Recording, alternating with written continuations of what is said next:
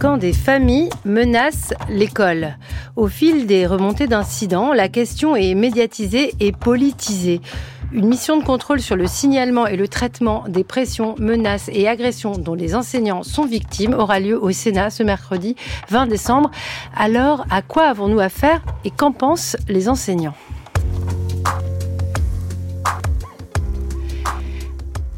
Des enseignements et des enseignants contestés par des élèves et beaucoup plus grave par des parents au nom de la religion ou d'idées politiques. Nous souhaitions en parler depuis des semaines dans Être et Savoir tant les incidents sont nombreux. Donc au nom euh, de la religion, au nom de mouvements politiques tels les parents euh, vigilants, à l'image de groupes de pression comme euh, Moms for Liberty aux États-Unis, où ces mouvements sont très très impressionnants des mouvements de parents qui cherchent à contrôler l'école, quitte à lui nuire, parce que ça peut être un programme politique aujourd'hui. Alors la semaine dernière, à Issou, dans les Yvelines, une professeure de français était accusée d'islamophobie après avoir montré à une classe de sixième une représentation de Diane et ses nymphes nues. C'est un tableau, vous en avez sûrement entendu parler, du cavalier d'Arpin, Diane et Actéon. Il a du tout début du XVIIe siècle. Il est exposé au Louvre. On peut penser que c'est le genre de tableau qu'on peut voir lors de sorties au musée. Mais ce qui s'est passé euh, après euh, que ce tableau a été montré dans cette classe, c'est que des élèves ont été choqués, c'est le terme euh, très employé hein, par les adolescents aujourd'hui et des parents aussi.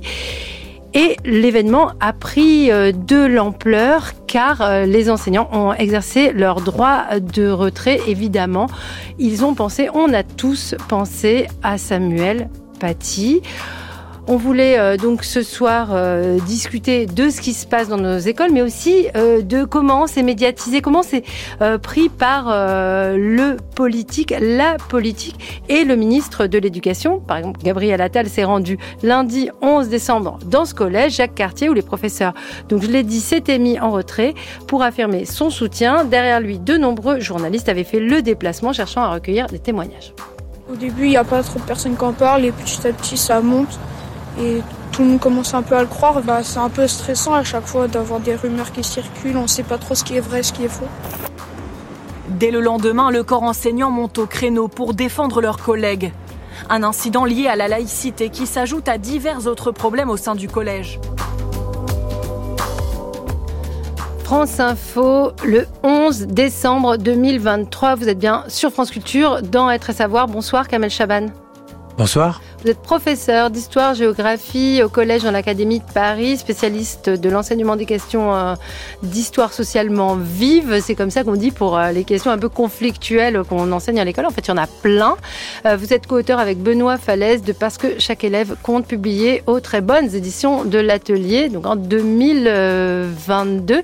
Ces effets de rumeur, est-ce que vous les, les voyez se déployer aussi dans votre établissement, ces effets de rumeur sur des cours, euh, des enseignants euh, Est-ce que c'est quelque chose qui Alors, arrive aux oreilles des profs Pour être très honnête, particulièrement dans mon établissement, non. Mais ça a pu arriver dans ma carrière.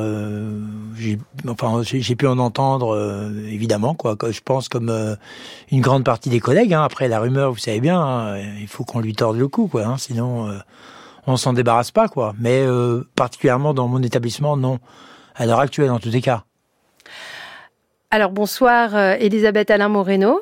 Bonsoir. Vous êtes secrétaire générale du SE UNSA syndicat qui s'occupe, et vous avez tenu à le préciser, des enseignants de la maternelle au lycée, des CPE, des psychologues de l'éducation nationale et puis euh, des assistants d'éducation, des accompagnants comme les AESH qui accompagnent les élèves euh, handicapés. Vous êtes au départ professeur des écoles et ce sera ma première question parce que parmi tous les cas qui remontent et qui sont assez médiatisé en ce moment, hein, du, fait de l'ambiance générale. On entend aussi parler de violence dans les écoles élémentaires. Est-ce que vous prenez ça comme quelque chose de nouveau? Alors des professeurs, des parents, pardon, qui viennent s'en prendre à des professeurs exprimer de la colère, du ressentiment avec de la violence. parfois, ça peut être le cas la semaine dernière en Bretagne avec une mère d'élèves. Tous ces cas, vous, les connaissez? Est-ce que ça vous frappe que ça touche euh, ce niveau de la scolarité? Oui, alors effectivement, on ne les connaît que trop bien et, euh, je peux confirmer que ce sont des situations en, augmentation, malheureusement. Euh, et ça peut paraître surprenant effectivement hein, chez des élèves plus, plus jeunes, hein, mais on parlait justement de la rumeur précédemment, euh, et un enfant qui raconte à la maison quand il rentre le soir ce qui s'est passé, s'il n'y a pas à un moment une distance qui est prise par le parent et surtout une confiance à, à l'institution et à l'enseignant sur ce qui a pu être fait dans la journée et comment c'est traduit par euh, l'enfant, ça peut vite être euh, euh, transformé, ça peut vite être détourné, circuler entre parents. Je ne vous parle pas non plus de la circulation des informations par les réseaux sociaux qui aussi impactent nos jeunes de plus en plus tôt et qui peuvent vite se transformer en des de la désinformation euh, et puis une remise en question ensuite des familles euh, envers euh, les équipes, envers les enseignants. Et ça peut se transformer aussi par des menaces, par de l'agression aussi, soit verbale, soit physique. Parce que ce contexte, c'est celui des réseaux sociaux, des groupes WhatsApp, des gens qui se parlent très rapidement. Et puis ce contexte, hein, précisément, c'est celui de, de, menaces qui vont jusqu'au droit de retrait. Bonsoir Delphine Girard. Bonsoir. Et ces menaces, on, va les préciser avec vous hein, pour euh, le, cas euh, euh, dont on part ce soir. Je précise que vous êtes professeur agrégé de lettres classiques au collège en région parisienne. Vous êtes la cofondatrice du collectif Vigilance Collège Lycée et vice-présidente du comité laïcité république, le CLR, pardon. Alors justement, est-ce que les euh, incidents qui euh, concernent la laïcité font partie du même mouvement que les incidents en général qui euh, émaillent aussi la vie de l'école en ce moment, des incidents où des parents s'en prennent aux enseignants et à leurs enseignements? Il me semble que naturellement les deux ont partie liée. Euh, pour une raison très simple, c'est que de plus en plus, enfin, nos élèves sont globalement euh, des, symptômes, et, pas, et non pas des causes, euh, mais des conséquences. C'est-à-dire qu'ils sont des symptômes sociologiques et ils sont les marqueurs de, tendances sociales, sociétales. Et on a des parents qui, comme le reste de la société, ont tendance à considérer que tout est une société de service, y compris l'école. L'école est de plus en plus perçue par un certain nombre de parents comme une société de service dont on souhaite prendre ce qui nous plaît et, ne pas prendre ce qui nous déplaît. Et, donc, on a beaucoup de parents qui ont voilà, de plus en plus ont tendance à considérer qu'il y a des choses qui contreviennent soit à leurs convictions politiques, soit à leurs convictions religieuses, et que cela, euh, l'État n'aurait pas à l'imposer à leurs enfants, et d'autres qui leur conviennent et, et qu'ils accepteraient. Et voilà, cela a pour conséquence des parents qui sont de, plus en plus exigeants et avec cette particularité quand même concernant les incidents liés à la laïcité que euh, lorsqu'il s'agit de, problèmes euh, pour le coup confessionnels, d'interdits ou de tabous euh, religieux, le ton peut être beaucoup plus rapidement véhément et, les parents peuvent être beaucoup plus facilement vindicatifs. Donc les deux ont partie liée avec cette spécificité, me semble-t-il, sur tout ce qui a trait à la laïcité, que c'est plus passionnel, plus, euh, euh, sujet à plus de violence. Évidemment, euh, c'est une des questions socialement vives, Kamel Chaban. Alors, moi, ce que j'ai bien distingué dans mon introduction, et je pense que je le fais parce que des enseignants m'en ont parlé, c'est que c'est pas du tout pareil quand des élèves se permettent des, remises en cause ou des, des propos, et quand c'est les parents ce sont les parents qui euh, euh, participent euh, collectivement à contester l'enseignement et les enseignants.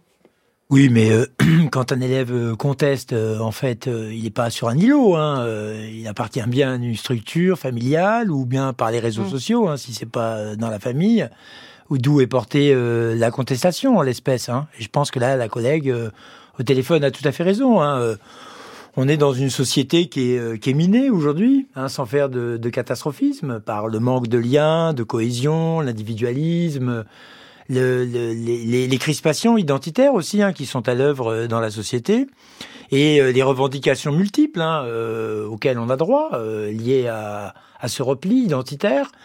Euh, au développement de l'obscurantisme aussi, hein, et des pensées irréactionnaires qui cessent de progresser.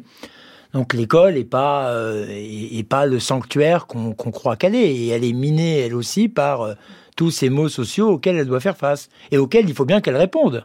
Alors j'ai posé ma question euh, autrement et tout le monde pourra répondre, mais je commence par vous, Gaben Chavan.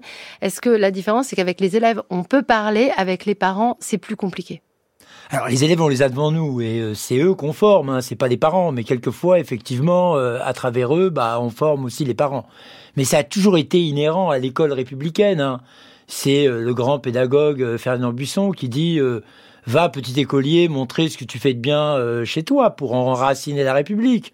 Donc inévitablement, on a cette emprise hein, sociale. Mais d'un autre côté, elle nous revient comme un boomerang, parce qu'on demande beaucoup à l'école, on lui demande bien trop, finalement, de régler les, les, problèmes sociaux auxquels on doit faire face et auxquels l'école peut pas tout toute seule, en fait. C'est bien ça le problème auquel les enseignants doivent faire face aujourd'hui. On va revenir euh, sur ce point. Delphine Girard, même question. Est-ce que euh, euh, quand on doit parler aux élèves, on sent qu'on peut agir et quand ça sort du cadre de la classe, quand, ça, se répand parmi les parents, ça devient beaucoup plus compliqué? Pour être franc, j'ai pas le sentiment qu'il y ait cette dichotomie, moi, hum. pour, pour, une raison très simple.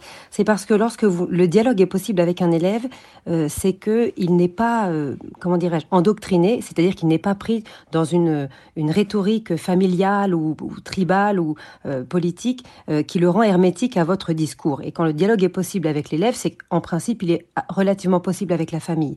Lorsqu'un dialogue est, est fermé familialement, c'est déjà que vous en avez le, le, les prémices le, reflet euh, chez, l'élève en question. Il y a des élèves avec qui il est évident que le dialogue euh, est absolument hermétique sur des sujets touchant par exemple à la religion. Euh, il y en a d'autres que vous sentez rétifs, que vous sentez parfois effectivement choqués, mais avec qui vous allez réussir à amorcer quand même, à, jeter un pont, à amorcer un dialogue. Il me semble que de toute façon, les, élèves ne sont que les vecteurs de leur, de leur déterminisme et de leur, de leurs discours familiaux. Donc je ne sais pas s'il y a cette dichotomie entre le dialogue avec l'élève et le dialogue avec les parents. Ah. il me semble plutôt que c'est la même chose. Mais pourtant, quand on tient un discours euh, d'émancipation euh, aux élèves, c'est bien à eux qu'on s'adresse euh, et même contre leurs parents. C'est pas pour dire que l'école est contre les familles, mais d'une certaine manière, c'est aussi comme ça qu'elle s'est construite. Très historiquement, on a parlé de Ferdinand Buisson, que à l'école, on, est là pour construire et mettre peut-être entre parenthèses un peu cette, identité et, et construire avec les savoirs euh, quelque chose euh, de, nouveau pour soi qu'on pourra choisir.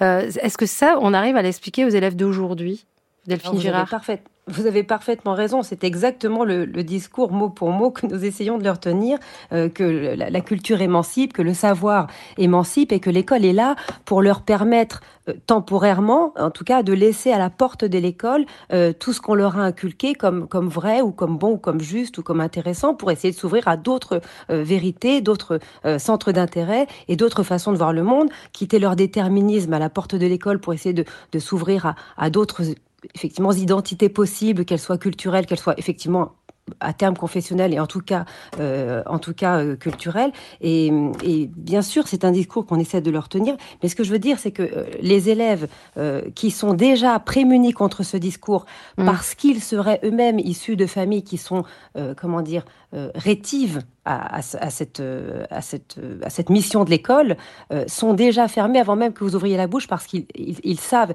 exactement comme euh, euh funestement l'assassin Dominique Bernard a dit hein, va, chercher ta Marianne, va la chercher ta Marianne. Euh, moi, je, je connais euh, votre discours, j'étais sur les bancs de votre école, je vomis votre laïcité. C'est des élèves qui, les élèves, ceux qui sont fermés à, ce, à cette mission émancipatrice de l'école, le sont déjà avant même que vous commenciez votre discours parce que justement, ils viennent de milieux qui sont pré munis contre cette rhétorique délétère. Et lorsqu'ils ne le sont pas, euh, ils peuvent être, euh, ils peuvent y être rétifs spontanément parce que on va leur montrer un tableau euh, qui comporte des femmes nues, parce que on va leur montrer des caricatures comme l'avait fait Samuel Paty, et ils peuvent avoir ce réflexe de, de mais ils vont pas nécessairement être fermés lorsque vous allez leur expliquer pourquoi vous le faites et quelle est la raison pédagogique de votre démarche.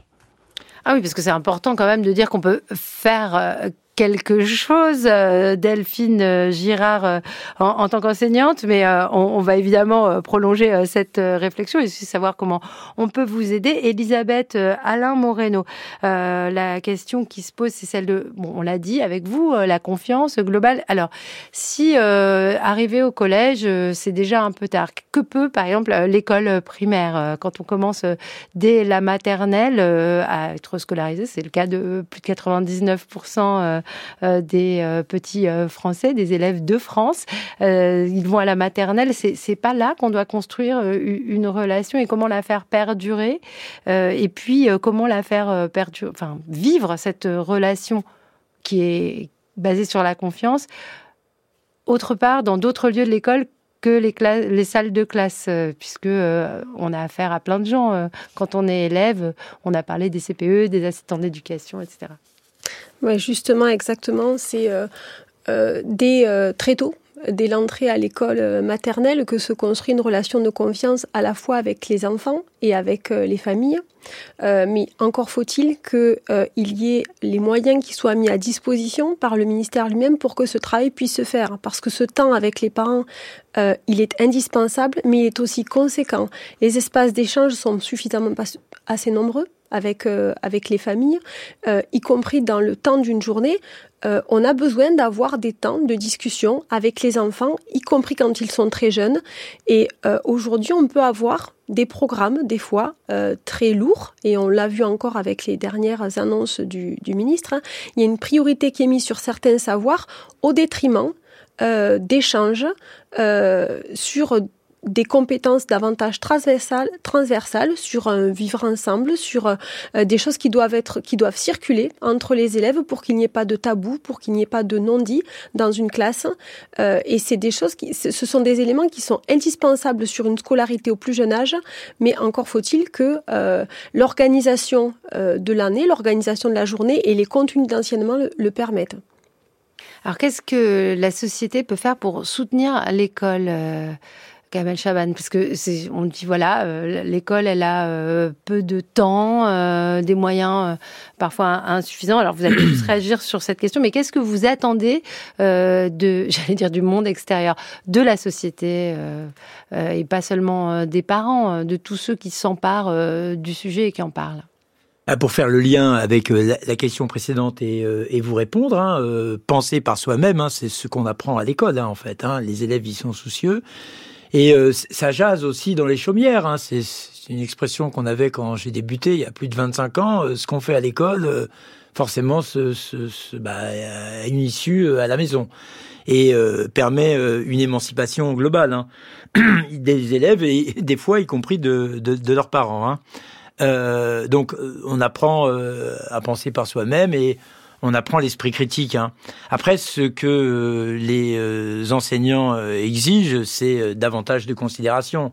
Le fait qu'on est face justement à, des gens qui ont des compétences et, qui sont des experts. Quoi. Voilà, on, a vraiment... D'être reconnus comme des experts. Exactement, oui, voilà. On ne sait pas, et les parents en particulier, hein, on ne sait pas ce qui se passe dans une salle de classe. Voilà, c'est ça aussi le, le problème. On croit savoir, et on pense qu'on ferait mieux que tel ou tel enseignant qui a choisi tel ou tel document qui euh, ne paraît pas convenable euh, ou, euh, ou, adéquate. Or, on ignore que l'enseignant a des compétences multiples, voilà, et qu'il fait souvent des cours ou des projets qui sont adossés au, adossés au, au meilleur contenu pédagogique, didactique, scientifique, et qu'il jongle, qu'il articule des notions qui sont complexes tout en gérant sa classe. Voilà. Alors, euh, on est enseignant, on est euh, savant, on est pédagogue, on est didacticien, euh, mais on est aussi éducateur, enquêteur, procureur, magistrat, avocat, psychologue, assistante sociale. Donc, on a comme ça tout à coup plein de plein de casquettes. Et bah, au final, on est de vrais référents pédagogiques, éducatifs, des garants des garants d'un enseignement euh, véritablement républicain et émancipateur. Voilà en fait, hein, ce dont les enseignants ont besoin, c'est de cette reconnaissance-là euh, euh, et de cette considération-là Donc finalement, un autre discours social sur ce qu'ils font. Vous voyez, un peu, un peu comme Didier Deschamps, qu'on critique avant la Coupe du Monde, et puis au final, bah, sans jeu de mots, il est en finale. Voilà. C'était en 90. Là, c'était récemment. Ah oui, non, c'était l'année dernière. Ah oui, il était joueur en 98. Voilà, il, a, il Je suis pas très experte, moi. En il était critiqué pour ses choix. Non, permettez-moi la métaphore, parce que Justement, il y a, il y a autant de profs qu'il y aurait de sélectionneurs de l'équipe de France. On s'imagine pas mm. de la complexité de ce qui se passe en classe, en fait, et de l'expertise qui est la nôtre. Voilà, ça c'est un vrai problème et euh, il y a un mépris social euh, qui, euh, qui, qui, découle, qui découle de tout ça. Donc les, les profs ont besoin de davantage de considération et de confiance sur ce qu'ils font. Vous voyez, moi, j'étais membre du jury du CAPES interne, et là, je vais être jury, membre du jury du CAPES externe. On recrute des experts, quoi, des, des gens qui ont une expertise parce qu'ils ont des compétences qui sont multiples. Voilà, ça, il faut que tout le monde l'entende, et c'est pour ça que je le répète, quoi. Je veux dire, c'est euh, on est on est d'un haut niveau euh, en classe. On articule des euh, des notions, des concepts qui sont complexes. Voilà, tout en, en, faisant la police dans la classe, en rétablissant l'ordre, en, en empêchant qu'un tel invective quelqu'un d'autre. Voilà, un ordre républicain et cet enseignement émancipateur. Ah, c'est une certaine euh, hauteur euh, de, vue sur euh, le métier d'enseignant. Delphine Girard, comment définiriez-vous, alors non pas le métier d'enseignante, hein, mais ce dont vous avez besoin, vous en tant qu'enseignante et vous, les enseignants, pour être plus soutenus dans votre travail, pour être moins contestés aussi?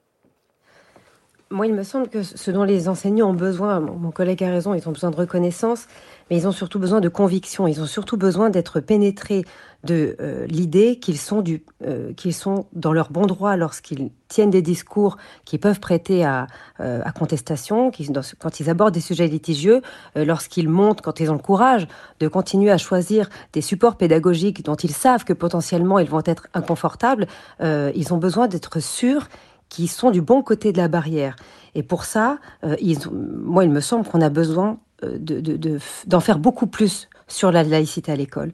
C'est-à-dire que depuis la mort de Samuel Paty, depuis la, décapitation, moi je, je, tiens beaucoup au mot euh, barbare de décapitation, depuis la décapitation de Samuel Paty, il n'y a finalement pas grand-chose de très concret qui a été fait en faveur de la laïcité à l'école, si bien que euh, ça reste un sujet euh, qui est polémique, donc on en entend souvent parler, mais ça ne s'est pas transcrit dans les classes et notamment dans, la formation des enseignants à ce sujet en, en mesures très concrètes. Et finalement, les enseignants sont toujours extrêmement seuls euh, face, euh, face aux, contestations d'enseignement, face euh, à des réactions véhémentes parfois d'élèves ou de familles entières. Et, et, du coup, qu'est-ce qui se passe? Il se passe qu'ils s'autocensurent de plus en plus. Les chiffres, nous les connaissons. Depuis trois ans, ils sont exponentiels. Il y a maintenant un professeur sur deux qui dit s'autocensurer. S'autocensurer, ça veut dire choisir des supports pédagogiques plus confortables, éviter les sujets qui peuvent être litigieux et pour euh, faire face à cette situation, pour, pour, pour, redresser cette situation qui est catastrophique, parce que bientôt ça veut dire que euh, le, les tabous euh, religieux ou, ou, communautaires vont nous dicter les programmes, c'est ça que ça veut dire. Et si on veut inverser la tendance, il faut que les profs soient pénétrés de, de conviction qu'ils sont du bon côté de la barrière, et pour ça il faut qu'il y ait, à mon avis, une, comment dirais-je, une communication ministérielle beaucoup plus ferme sur euh, la nécessité de remettre la laïcité au centre de nos enseignements. Il faut, à mon avis, faire de la pédagogie de la laïcité une priorité. Et pour l'instant, ça n'a pas été le cas. Ça reste un sujet polémique, ça reste un sujet politique. Ça ne s'est pas transformé en priorité euh, ministérielle et, même nationale. Je trouve que ça devrait être une, priorité nationale, une cause nationale, la laïcité à l'école. Voilà. Tant que les enseignants se sentiront pas euh, soutenus sur ce sujet inconditionnellement, tant qu'ils auront l'impression qu'ils peuvent être à un moment donné du mauvais côté de la barrière euh, et mis au pilori euh, par, euh, par des élèves ou des familles, ils, ils s'autocensureront. Alors, on, va évidemment revenir sur cette pédagogie de la laïcité parce que je crois que c'est très important. je voulais faire entendre la voix de quelqu'un que vous connaissez bien, Delphine Girard. C'est Jean-Pierre Jean-Pierre Aubin parle depuis longtemps d'entrisme euh, politique et religieux islamiste dans l'école. Il a été euh, inspecteur général euh, honoraire, il est inspecteur général honoraire, ce qui veut dire qu'il l'était avant, auteur d'un rapport dont beaucoup se souviennent, les signes et manifestations d'appartenance religieuse dans les établissements scolaires en 2004. Son dernier ouvrage paru s'intitule Les profs ont peur. C'est aux éditions de l'Observatoire. Et nous avons donc parlé, euh, Jean-Pierre Aubin et moi-même, quelques instants au téléphone jeudi dernier. Écoutez-le. J'ai interviewé, j'ai eu des entretiens avec euh, plus d'une vingtaine d'enseignants et j'ai deux situations qui sont un peu, un peu analogues, en particulier ce professeur de collège qui présente le tableau de Delacroix, La liberté qui est dans le peuple, où euh, la liberté apparaît avec un sein dénudé, et où euh, des parents d'élèves sont venus protester contre quelque chose qui était pour eux euh, pornographique, enfin insupportable par rapport à leur, religion, voilà, hein, mettant en avant la religion musulmane. Et il n'y a pas eu de menaces, mais il y a eu des accusations d'islamophobie qui ont été proférées contre ce professeur, cette femme qui était un professeur d'histoire. Puis euh, voilà, depuis euh, le rapport que j'ai fait avec mes collègues inspecteurs généraux en 2004 sur euh, les signes et manifestations d'appartenance religieuse dans les établissements scolaires, je notais que déjà les arts plastiques, la musique, les disciplines artistiques étaient l'objet d'un certain nombre de contestations. Refus de dessiner, refus de chanter, refus d'écouter de la musique, etc. Et c'est, cela concernait quelques dizaines d'établissements hein, à l'époque. Euh, depuis, on a les, les études de l'IFOP euh, qui euh, donnent des chiffres très précis sur ces contestations, qui sont pas parmi les contestations majoritaires aujourd'hui au nom de, de la religion ou d'une conception de la religion ou d'une plutôt d'une idéologie politico-religieuse, mais qui sont quand même en nombre non négligeable.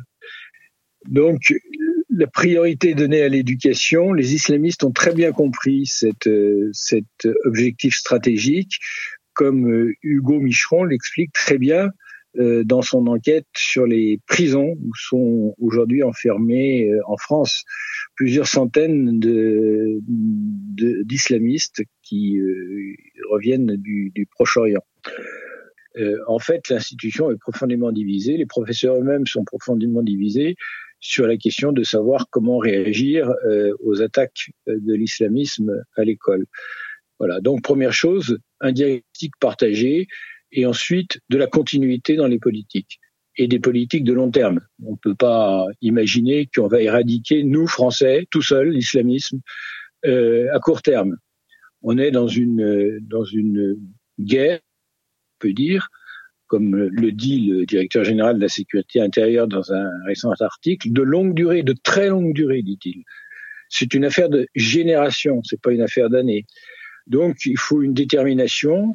Je pense qu'il faut une stratégie. Euh, bon, euh, il n'y a pas que mm. l'école qui est attaquée en France. Hein. C'est la société française qui, qui, est attaquée avec ses valeurs. Et euh, je pense qu'il faut une stratégie de long terme. Et la stratégie de long terme, par définition, c'est l'éducation.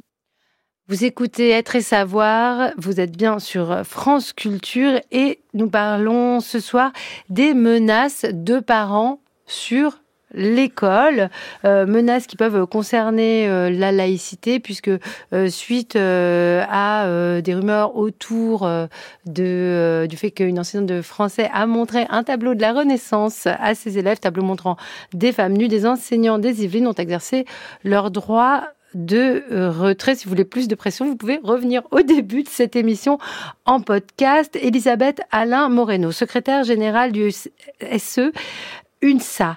Est-ce que euh, les enseignants, selon vous, sont divisés sur ces questions? Comme le dit Jean-Pierre Aubin. De la même façon que la société est divisée de toute façon, enfin, euh, les, personnels de l'éducation nationale n'échappent pas à une sociologie d'une société, euh, et en particulier en France où la laïcité euh revêt une importance particulière. Euh, divisée sans doute aussi parce qu'on n'a pas tous la même, le même vécu, la même expertise, la même peur aussi par rapport à des menaces. donc forcément, il va y avoir des, des, enseignants qui vont davantage vouloir jouer leur rôle premier par rapport à ces, à ces, principes de laïcité et vouloir toujours plus essayer de, les enseigner aux élèves pour que, comme on l'a dit, hein, les élèves puissent s'émanciper, faire leurs propres choix, choisir par eux-mêmes, parce que c'est ce qui permet de construire aussi euh, la société de, de demain la plus éclairée possible. Et puis on va avoir de façon tout à fait légitime euh, d'autres enseignants qui vont être davantage euh, dans la peur, dans la crainte, et qui vont changer leurs enseignements ou en tout cas moins insister, orienter différemment ce qu'ils avaient prévu de faire parce que un moment, comme l'a dit Jean-Pierre Aubin, ce combat-là, euh, contre, la, contre, les atteintes à la laïcité, il ne relève pas de l'éducation nationale, il relève même plus qu'un un pays lui-même, et ça n'est pas à un enseignant d'être le bouclier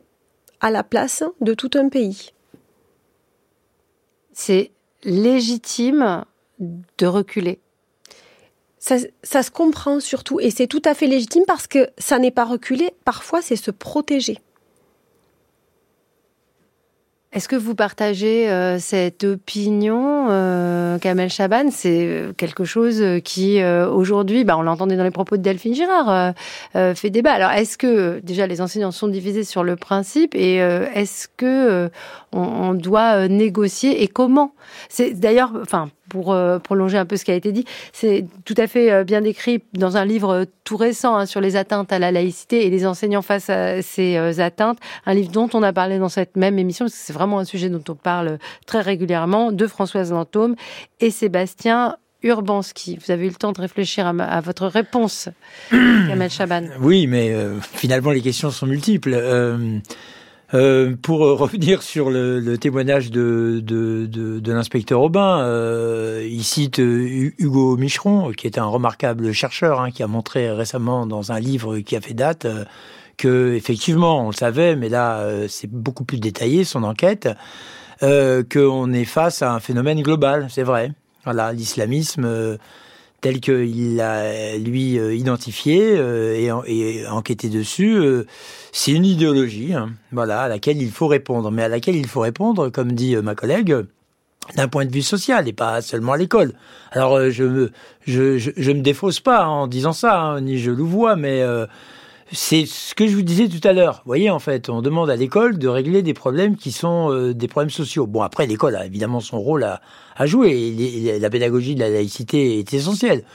Moi, je pense pas hein, qu'on recule. Enfin, pour ma part, un an, hein, euh, même si euh, chaque année, c'est vrai. Hein. Pour ma part, ce que j'ai noté les années précédentes, je fais un clin d'œil aux collègues qui m'écoutent. Euh, c'est plutôt les signes, les signes euh, religieux qui sont revendiqués par, euh, mm. par les élèves. Sinon, le reste de la laïcité à la française, comme on dit, il, il, il, adopte. Hein. mais il y, en a, il y a un vrai problème avec les signes, les, les signes ostentatoires. Ça, c'est vrai. Ouais. Ils veulent à tout prix venir avec des signes.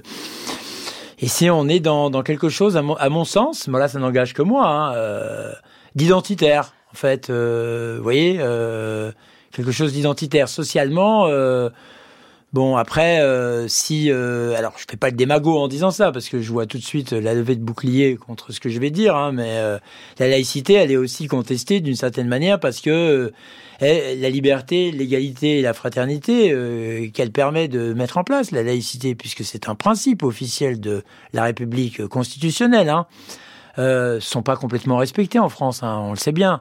Donc les contestations peuvent venir aussi là-dessus. Hein. Euh, socialement, euh, je veux dire. Et nous, euh, on en est aussi victimes de ces contestations-là. Après, moi, je note que, pour ma part, sont les signes hein, qui sont très, très revendiqués, ouais. Donc Gabriel Attal a eu raison de parler à la rentrée des abayas et des camis. C'était la veille de la rentrée scolaire 2023. Alors au moins il a il a il a tenté de régler le problème. C'est vrai qu'on était dans, dans un espèce d'entre-deux au chef d'établissement de, de régler l'affaire au moins il a il, a statué. Euh, je dis pas euh, personnellement euh, voilà ce que j'en pense, hein, parce que là ça, ça dépasse le mm. cadre de, de cette émission. Hein. Parce qu'il y a un truc que je voulais vous dire aussi tout à l'heure, hein, puisqu'on va rentrer dans les détails des questions. Hein, vous, vous, vous disiez que j'étais un spécialiste, et c'est vrai, des, des questions d'enseignement socialement vive. Voyez, quand je vous parle là, et là qu'on va rentrer dans le dans, dans le vif de la laïcité, j'ai la le slogan d'Alger républicain qui me vient en tête. Quand je vous parle et quand je parle aux élèves, je vous dis la vérité, rien que la vérité. Mais des fois, je peux pas vous dire toute la vérité. Autrement dit, de tout ce que je pense, parce que j'ai un devoir de réserve. Hein. Quand je suis euh, quand je suis enseignant, je dois être impartial. Voilà, il y a certaines questions qui peuvent être complexes à, à évoquer, sans louvoyer hein, néanmoins. C'est plus facile quand on a beaucoup d'expérience en un mot? Évidemment, pour mm. faire face aux signes euh, religieux, euh, et puis euh, ça permet de désamorcer beaucoup de beaucoup de situations, puisque l'expérience qui s'accumule fait qu'on a des on a des réponses. Bon après, vous voyez, le cours, moi pour ma part, se passe bien. On étudie la charte de la laïcité, tout le monde comprend la nécessité de ne pas avoir de signes religieux, en tous les cas, le respect de la loi de 2004, mais ça n'empêche pas que dans l'établissement ensuite il y ait des des revendications de la part de mêmes élèves qui comprenaient le cours. Hein. On est bien au collège et d'une certaine manière, c'est euh, euh, un peu euh, aussi l'âge le, plus compliqué de, la scolarité. Delphine Girard, vous enseignez également au collège les lettres classiques. Je voudrais revenir, et vous pourrez réagir hein, évidemment sur ce qui a été dit, mais sur cette histoire de sondage. Des enseignants s'autocensurent, mais des enseignants qui sont venus dans cette même émission me disent aussi parfois on a besoin de temps pour réfléchir avant de répondre à des questions vives que posent les élèves euh, sur euh, la laïcité. Ça peut être aussi sur des questions euh, politiques. Que pensez-vous de cet argument? Je pense, pour être honnête, qu'il n'est pas très bon signe parce que, euh, en principe, hein, effectivement, les professeurs sont des spécialistes, mais ce sont aussi des spécialistes du discours républicain qu'ils incarnent et dont ils sont le vecteur.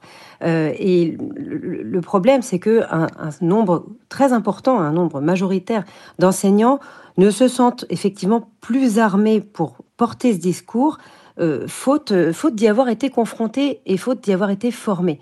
Et c'est là une des revendications, à mon avis, majeures que nous devrions tous porter, c'est-à-dire tous les professionnels de l'éducation, tous ceux qui sont concernés par l'avenir de l'éducation et l'avenir de la laïcité à l'école, c'est la, revendication de la formation des professeurs, de tous les professeurs, à la question des valeurs républicaines et de la laïcité et de leur transmission. Euh, quand vous êtes professeur euh, de, toute autre matière qu'histoire, géographie, philosophie et à la rigueur lettres, euh, vous n'êtes dans tout votre parcours jamais amené à vous poser la question de ce qu'est la laïcité, euh, de euh, quelles sont les limites de la liberté d'expression. Avant l'assassinat de Samuel Paty, euh, la plupart des, enseignants n'avaient pas ces discussions entre eux, c'est-à-dire ne se posaient pas la question. Moi, moi j'ai des collègues, je vais être très concrète, je vais vous parler très franchement. J'ai des collègues de lettres, une collègue en particulier, qui est venue me voir en me disant Écoute, ta journée Samuel Paty, là, ta journée d'hommage à Samuel Paty, moi, je veux pas la faire, je suis pas à l'aise je, lui, dis, écoute, on peut en discuter ensemble. Euh, il y a sans doute des choses qu'on peut mettre en place pour que tu te sentes plus euh, assuré dans ton, dans ton discours. Elle me dit, non, non, il, me pose des questions, euh, je ne sais pas quoi leur répondre. L'autre jour, un élève m'a dit, Madame, pourquoi peut-on caricaturer le prophète et pas un professeur? Et franchement, je suis restée pantoise. Un collègue de lettres ne sait pas répondre à une question aussi simple que celle-là. Je veux dire par là que euh, pas être capable de dire, mais bien sûr, tu, tu, peux caricaturer un professeur, et surtout si elle est bonne, la caricature, je veux la voir et on l'affiche. Ce que tu ne peux pas en revanche, c'est la poster sur les réseaux et appeler à, à, insulter ce professeur ou à le molester, euh, et tu ne peux pas le clouer en place publique et appeler à la haine de ce professeur. Et, la loi protège euh, les, personnes vivantes, mais pas les personnages ou les, ou les personnes mortes. Enfin, voilà, des choses aussi simples que ça, des professeurs de ne sont plus capables de les dire à leurs élèves. Donc, euh, il faut absolument que les professeurs soient formés à ces questions et qu'ils soient assurés dans leur euh, dans leurs convictions républicaines et dans leur discours euh, sur, sur tous ces sujets. Parce que la plupart des temps, les professeurs ne se censurent pas parce qu'ils ont peur d'être étêtés.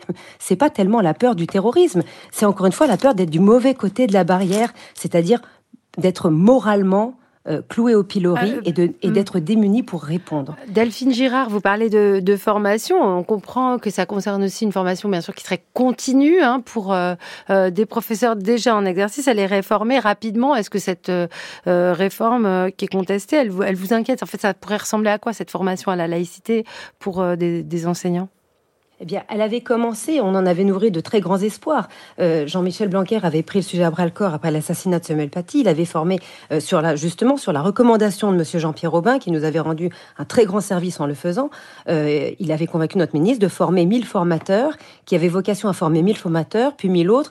Et on était censé, en trois ans, avoir formé l'ensemble des professeurs selon un, un, plan extrêmement ambitieux à toutes ces thématiques liées à la, à la laïcité, à la transmission de la laïcité et à la pédagogie de la laïcité. Et malheureusement, il faut, il faut dire les choses, ça n'a pas été suivi d'effet. Pour l'instant, euh, il y a insuffisamment de moyens. la, formation a été initiée, elle ne s'est elle ne s'est pas poursuivie comme elle l'aurait dû. En tout cas, en tout cas, elle est bien trop euh, lente euh, et, bien trop lacunaire. Et il y a manifestement un manque de volonté politique et de moyens qui sont mis au service de cette cause. On, en parle beaucoup, mais on n'y met pas la volonté politique, l'affichage de volonté politique, ni les moyens nécessaires. C'est la, grande question hein, du, euh, suivi des politiques euh, éducatives euh, suivies dans, dans, le temps, qui est souvent mise en exergue par les spécialistes de l'éducation. Alors, on va continuer à parler de laïcité, mais concernant les, menaces des parents sur l'école. Ce n'est pas le seul sujet, d'ailleurs, Jean-Pierre Aubin l'a dit. Euh, on a d'autres euh, exemples euh, en France, mais je voudrais vous parler de l'exemple américain, peut-être parce que c'est l'endroit où les contestations contre l'enseignement et les enseignants ont pris le plus d'ampleur, avec des mouvements tels que Moms for Liberty, des mouvements proches des conservateurs qui ont pris une telle ampleur que aujourd'hui, euh, dans des États euh, tels que la Floride, ce sont euh, des policiers, hein, c'est Ron DeSantis, qui passent des textes en continu sur l'éducation, qui vident les bibliothèques scolaires, qui obligent les enseignants, les enseignants pardon, à s'auto-censurer. On en a parlé avec Sarah Arakat, elle est chargée d'enseignement en civilisation américaine à l'université Paris-Sorbonne et spécialiste des États-Unis. Je suis sûre que mes propos feront réagir mes invités. L'évolution conservatrice des écoles, je pense que c'est une évolution qu'on constate de manière générale dans la politique et la société américaine, qui a trait à une sorte de polarisation euh, des débats euh, culturels et sociaux qu'on peut retracer à bien des moments et que moi personnellement je vois de manière très claire euh, à partir des années 60 et 70 ce qu'on appelle le white backlash, le retour de bâton euh, blanc euh, parce qu'on parle aussi de sujets raciaux. Hein, les, livres qu'on a tendance à censurer, ce sont des livres qui parlent de ces questions-là et de la place de la, la population afro-américaine dans la construction même du pays. Et donc c'est c'est une sorte de, réaction, de dérive un peu qu'on constate euh, très clairement à partir des années 60 en réaction à, tous ces changements de société qui ont lieu, à, tout cet ordre social qui est un peu bousculé, où on a des minorités qui demandent euh, leur place intégrale de citoyens américains. Est-ce que cette idée euh, qu'on parle du genre à l'école a accéléré cette évolution conservatrice? Oui, oui, totalement. C'est un des sujets majeurs d'ailleurs. Je pense que ce qui a pour le sujet qui nous occupe aujourd'hui, qui est l'école et, euh, les organisations euh, de parents qui s'insurgent contre euh, contre des décisions scolaires, c'est surtout le Covid en fait qui a qui les a mobilisés parce que on avait ce qui a été ressenti comme une claire restriction de la liberté des enfants à l'école.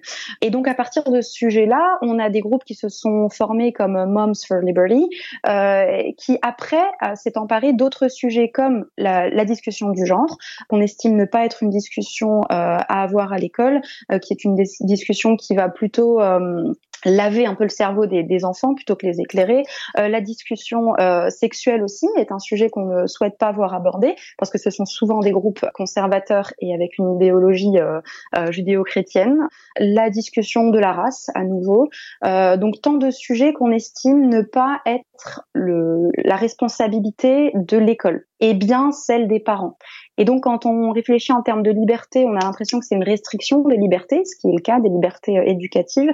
Mais les Américains en parlent en termes de contrôle, le droit euh, au contrôle de l'éducation de leurs propres enfants. France Culture. Être et savoir. Louise Touret. Alors je suis passée euh, par euh, l'exemple américain déjà pour euh, qu'on ait tous en tête voilà comment des, parents peuvent intervenir sur l'éducation. Le système américain est très différent. Les parents d'élèves ont plus de pouvoir. Ceci étant posé, en France s'est créé un mouvement qui se nomme les parents vigilants. C'est un mouvement proche d'Éric Zemmour. Il s'est, il a tenu un colloque au, au Sénat récemment. C'était en novembre 2023. Son propos est de lutter contre le grand endoctrinement des enfants à l'école et de dénoncer les militants d'extrême gauche et woke qui diffusent l'idéologie euh, déconstructiviste. Euh, je cite une citation euh, de France, France Info qui avait publié un article sur la question des professeurs donc qui servent leur soupe aux LGBT et puis contre l'islamisation. Alors très concrètement ils ont remis en cause publiquement et nommément euh, des enseignants. C'est arrivé en Alsace, c'est arrivé euh, à euh, Bordeaux également, en tout cas dans l'académie de Gironde. Est-ce que ça interpelle les, les syndicats d'enseignants, par exemple? Vous en représentez un, Elisabeth Alain Moreno ça fait plus que nous interpeller, ça nous inquiète grandement mmh. parce que quand Éric Zemmour dit qu'il lutte contre l'endoctrinement, euh, c'est plutôt, c'est plutôt nous qui devrions euh, euh, être de, très mobilisés justement pour lutter contre l'endoctrinement que, que tente de, de, de, mettre en place Éric Zemmour au sein des écoles et bien plus largement avec des idéologies d'extrême droite qui de toute façon ne se cachent pas. et ce qui est très inquiétant, c'est que c'est une façon de faire qui agit sur les parents qui sont souvent aussi dépassés par euh, la difficulté scolaire, des parents qui sont influençables euh, et des parents qu'on déresponsabilise en disant bah, c'est l'école qui euh, est responsable justement de l'échec, de la difficulté, voire d'une orientation sexuelle d'un enfant. On en parlait précédemment en début de en début d'émission. Je pense qu'on ne dit pas suffisamment que l'école, elle n'est pas là pour dire des vérités. L'école, elle est là pour enseigner des faits. Et ensuite, elle est là pour apprendre à chaque élève à savoir juger.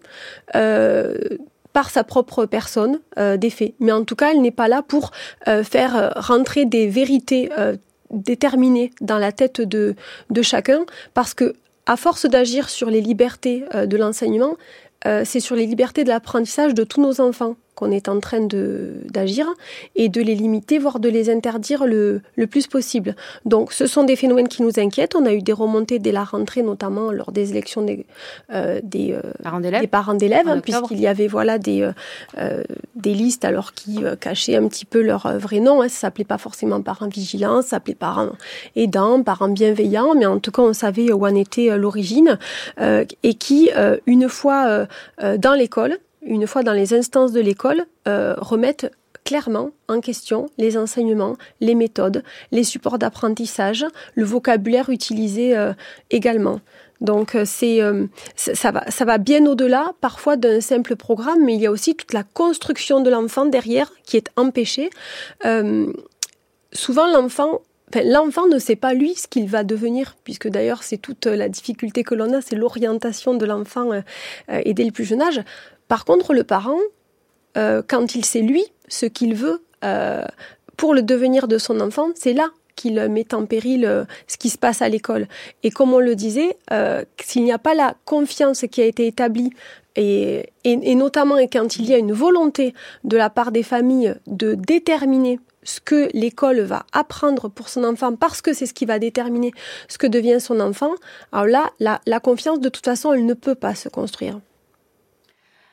Alors, j'aurais beaucoup de choses euh, à, dire évidemment, mais euh, l'heure tourne euh, et très vite. D'ailleurs, je trouve ce soir, Delphine Girard, est-ce que vous faites le rapprochement entre ces différents projets politiques, d'une part pour des parents qui menacent l'école en, raison d'un non-respect de la laïcité, enfin parce qu'ils ne respectent pas les, les, valeurs de la laïcité, et puis de l'autre côté, des mouvements politiques politiques euh, euh, très ancrés à droite qui s'en prennent aussi à la liberté euh, d'enseigner et à ce que peuvent dire les professeurs bah, d'histoire ou de français comme vous.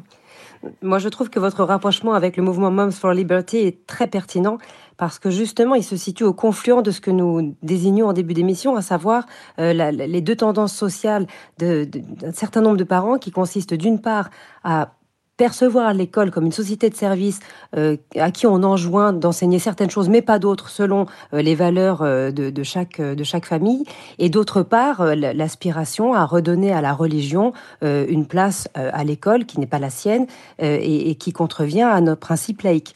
Effectivement, ce, ces mouvements américains concentrent ces deux, comment dire, ces deux tendances qui font que les, les, les, enseignants, enfin, qui font qu'on voudrait vraiment pas être un enseignant aux États-Unis et qui font qu'on on a un peu peur de, voir se décliner ce type de, tendance en France.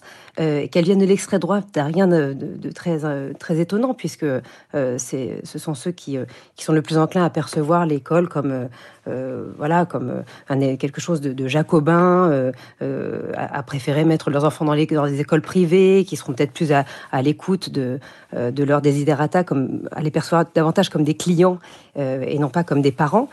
sauf que le public, bah, c'est pas ça. Le public, vous, vous êtes parent, vous êtes à votre place de parent un, un, accompagnant euh, de la pédagogie de l'enseignant, mais enfin, in fine, la pédagogie, c'est l'enseignant qui la détermine. Vous, vous pouvez l'accompagner, vous pouvez pas la discuter parce que vous n'en êtes pas client.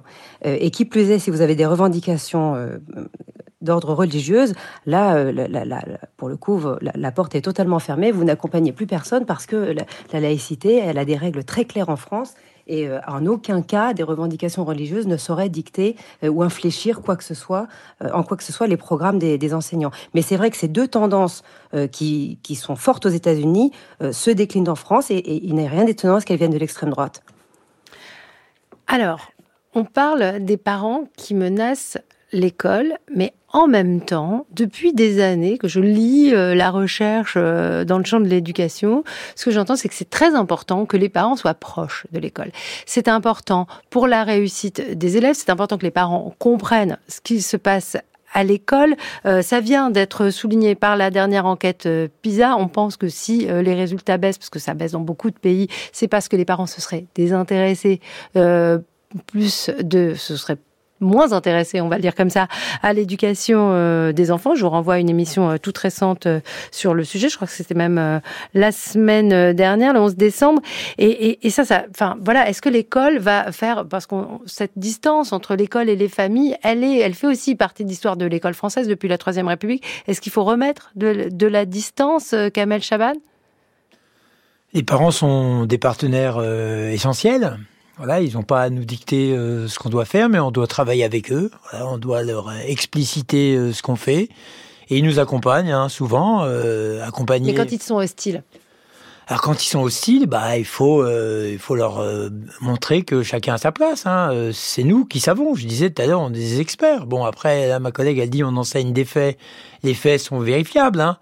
Bon après pour l'exemple que vous prenez, permettez-moi l'expression, mais euh, là c'est la France de Vichy, hein, euh, et donc euh, pour les Zemmour et ah pardon, oui, je, je, je me hein demandais si c'était le rapport PISA, j'en ai oublié, non, non, non, Éric Zemmour, et les parents vigilants, les voilà, parents oui, bon, là on est dans une pensée réactionnaire, je veux dire, qui veulent déconstruire, c'est plutôt eux qu'il faudrait déconstruire. Hein, après, bon là on est vraiment dans dans dans dans, dans l'extrême, mais si les parents contestent en général, bon moi, j'en ai pas euh, beaucoup vu. Hein. Euh, ils nous font plutôt confiance en majorité. En tous les cas, dans mon collège, on, on travaille en, en, bonne harmonie avec eux. Ils nous proposaient au précédent conseil d'administration de faire des sorties avec eux, quoi. Ce que j'ai déjà fait. Hein. Ils nous ont accompagnés au cinéma. Donc ça se passe, euh, ça se passe plutôt bien quand les choses sont explicitées et que des, parents, mais c'est le quotidien de l'école que des parents. alors au collège c'est un peu plus compliqué, vrai. mais, n'empêche que euh, voilà ils le font. alors à l'école élémentaire aussi, il faut, faut, faut revenir sur euh, sur cet exemple-là. Ils font partie de, de la communauté au sens large. Hein. Et donc, c'est des partenaires essentiels. Mais, alors, justement, est-ce qu'on peut pas craindre que ça crée une distance, ces, ces, ces menaces, ces mouvements aussi, euh, qui, ne, s'ils ne sont pas trop euh, nombreux, se, font entendre, et de la part des enseignants, une crainte et une envie euh, moindre de rentrer en relation avec les parents. Je viens de le dire, quelques minutes, cette relation est très importante et surtout pour euh, les élèves les plus éloignés de l'école dans leur culture familiale. Elisabeth Alain Moreno. Je pense que les, enseignants n'ont pas envie de perdre ce lien avec les familles parce qu'il est indispensable. Mmh. Euh, par contre, ils veulent le voir sans doute évoluer. Et ça, euh, les enseignants n'ont pas la main sur tout pour faire évoluer ce lien. ils ont effectivement besoin de euh, leur ministre et du soutien de l'institution. On l'a dit à plusieurs reprises. quand on renvoie à un moment que l'école est responsable de tout, je l'ai dit précédemment, elle est mmh. responsable de tous les maux. Déjà, ça ne ça n'augure rien de bon sur euh, l'image que les parents vont avoir de l'école. Donc ce lien déjà, il, peut être déjà abîmé. Ensuite, quand on surexpose l'école parce qu'on en parle tous les jours, parce qu'on fait des annonces tous les jours, euh, forcément, ça renvoie l'image qu'on peut tous tout dire de l'école, on peut tous penser, on peut tous agir, on peut tous euh, dire que ça ne, ça ne fonctionne pas bien. Vous pensez que le ministre de, de l'Éducation, bah, il ne peut pas vraiment parler d'autres sujets, mais qu'il fait trop d'annonces, par exemple, qu'il communique trop? Là, on a une école qui a besoin de sérénité, on a une école qui a besoin d'avoir des personnels qui fassent leur métier tranquillement, sereinement. Et le fait de euh, faire des annonces tout le temps, euh, de consulter en permanence aussi euh, l'opinion publique, les parents, renvoie cette image que tout le monde peut agir sur l'école par exemple, le choix pour l'école. Pour l'uniforme, par exemple Par exemple. J'essaie de trouver euh, des exemples. ou, sur le manuel unique aussi. Voilà, quand on dit qu'on va rassurer les parents parce que on va choisir les manuels à la place des enseignants comme s'ils n'étaient pas, eux, alors qu'on vient de, de les changer, hein, ils n'étaient pas suffisamment formés ou experts ou professionnels pour faire leur C'est pour le, le, CP et le, le C20 ça a été annoncé par Gabriel Attal. Et le fait qu'il se déplace euh, dans euh, le collège Jacques Cartier pour soutenir les enseignants? Bah ça, c'est, une, c'est important que le ministre il puisse se, déplacer pour soutenir, mais j'ai envie de dire, il faut qu'il euh, faudrait qu'il se déplace tous les jours, parce que des incidents comme cela, il y en a tous les jours. Et je pense que c'est vraiment sous-estimé. Le nombre d'enseignants qui sont menacés, qui sont qui, sont agressés verbalement ou même physiquement, euh, qui sont diffamés aussi, c'est pas quelque chose d'exceptionnel. Et si le ministre devait se déplacer chaque fois qu'il y a un fait comme, comme ceci, il se déplacerait tous les jours. Donc le déplacement, il est symbolique, il est important, mais c'est bien euh, au-delà de, de, ça mm. que les enseignants ont des besoins.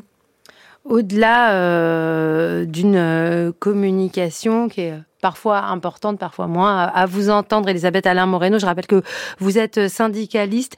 Dernière euh, question et attention à l'heure qui tourne, euh, Delphine Girard, parce qu'on est limité dans le temps.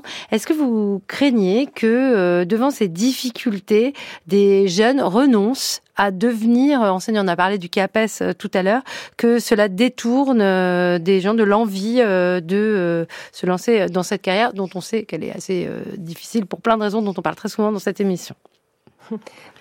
Ce qui est sûr, c'est que euh, entre euh, d'un côté euh, cette tendance des parents effectivement à, regarder l'école de plus en plus comme une, société de service, la, tendance parents vigilants, et de l'autre, au bout du camembert sociologique, la montée, il, est vrai, la montée du, fait, religieux et, notamment de l'islamisme, c'est sûr que c'est un métier qui est de plus en plus exposé et de plus en plus délicat, de plus en plus, parfois même de plus en plus dangereux. Et, moi, ce que je crains, c'est que ça ça n'engendre pas, pas seulement une crise d'évocation, mais surtout une, un abandon, un abandon de, d'une importante frange de professeurs, effectivement parmi les plus jeunes, des, euh, des cours. Euh, des, cours qui ont trait à la laïcité, des cours qui ont trait aux valeurs républicaines et euh, une forme de, croissante d'autocensure. Quoi. C'est-à-dire que je, moi, ce que je crains surtout, c'est que de plus en plus, la, la société communautariste ou, euh, religieuse nous infléchissent nos programmes et nous dictent nos cours. Kamel Chaban, sur euh, ce point, euh, qui, veut, qui veut devenir enseignant dans ces conditions? Oui, alors je vous le disais tout à l'heure, hein, il faut il faut un autre discours social. Hein. la considération, elle est elle est essentielle. Après, je, je peux vous le dire aussi très très rapidement euh, des collègues ont dit euh, pour euh, l'assassinat de Dominique Bernard, hein, auquel on peut rendre hommage. J'y ai pensé beaucoup à lui durant cette émission. Euh, dans le verbe de nos représentants, nous sommes des héros finalement quand bah, on est assassiné, quoi. Parce que là, enseigner peut tuer, on le sait maintenant. Hein, et malheureusement, je le dis pas de, de de cœur. On est des héros. Ce serait bien qu'on dise qu'on est des héros tout court, parce que ça, ça passe par une, revalorisation salariale, des augmentations importantes que les collègues réclament. Hein. Euh, mais ça, ça, passe aussi par ce discours social sur l'expertise qui est la nôtre, comme j'ai, je l'ai tant porté avec vous euh, depuis le début de cette émission. Et là, euh, là, évidemment, la vocation sera au rendez-vous parce qu'il y a des jeunes qui euh, qui ne demandent qu'à devenir euh, enseignants. Moi, je le vois bien. Chaque année, j'ai des M2 et ça continue. Dans notre matière, on a encore beaucoup de jeunes qui qui y viennent, quoi la vocation, je ne sais pas, l'expertise euh, à développer euh, pour euh, des formations qui engendrent la confiance, un sujet dont on parle presque à toutes les émissions et je, crois que ça va, j'allais dire je crains, mais en tout cas ça, ça va continuer, je pense, en 2024. Merci beaucoup à tous les trois, tous les trois enseignants d'avoir participé à cette discussion. On entendait un, large accord, même si vous venez d'endroits assez différents les uns les autres, on a aussi entendu euh, des petites différences. Donc, merci Kamel Chaban, Delphine Girard, Elisabeth, Alain Moreno. Merci à Avril Ventura qui collabore à la préparation de cette émission, à Ludovic Auger qui était à la prise de son et à Laurence Millet à la réalisation.